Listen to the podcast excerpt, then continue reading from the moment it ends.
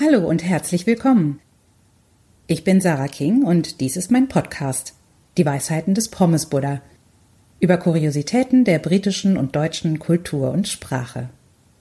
Schön, dass ihr dabei seid. Heute geht's um den englischen Sprachgebrauch. Wenn man so einen richtigen Pechtag hat, was sagt man da auf Englisch? Und noch so diverse andere Wörter, wie sie im Englischen verwendet werden. Und wer Lust auf Sprache hat und aufs Wort glauben, bleibt jetzt dran.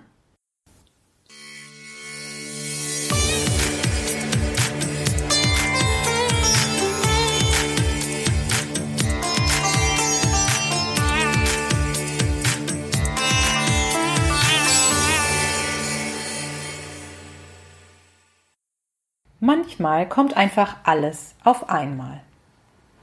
Es ist ein ungewöhnlich kalter, verregneter Junitag.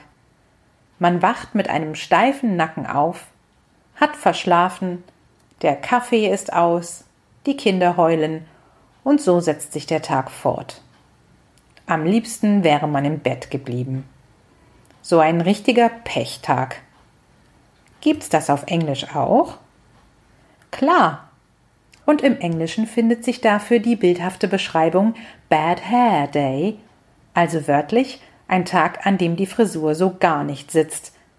Auch man nicht gut im Haar liegt oder die Haare nicht schön hat. Entgegen landläufiger Meinung wird dieser Ausdruck heute allerdings fast ausschließlich im übertragenen Sinne verwendet, also in Bezug auf einen schlechten Tag, auf Englisch auch one of those days. Mit Haaren hat das, wenn überhaupt, nur entfernt zu tun. Wenn euch also eine Englisch-Muttersprachlerin fragt, Bad Hair Day, fasst euch nicht gleich an den Kopf. Wenn alles auf einmal schief geht, nennen das die Amerikaner auch gerne illuster Clusterfuck. Cluster gleich Ansammlung. Auf Deutsch fällt mir in diesem Sprachregister die Arschkarte ein. Obgleich der Kontext sich hier leicht verschiebt, Du hast die Arschkarte bedeutet, dass die angesprochene Person in einer bestimmten Situation am schlechtesten wegkommt. Hier befinden wir uns im unerschöpflichen Reich der Fußballanalogien. Die Arschkarte ist die Karte, die der Schiri aus der Gesäßtasche zieht, also die rote Karte.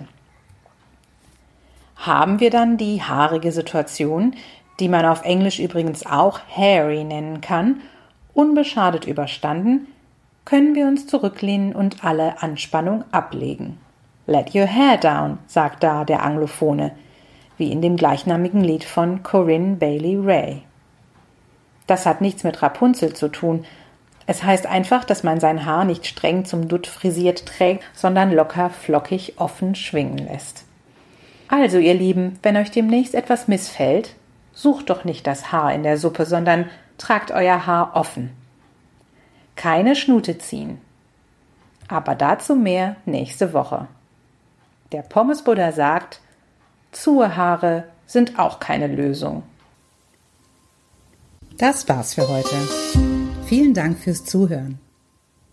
Diesen Text findet ihr auch auf meiner Webseite www.pommesbuddha.com. Wenn euch der Podcast gefallen hat, würde ich mich freuen, wenn ihr ihn abonniert. Auf bald, eure Sarah King.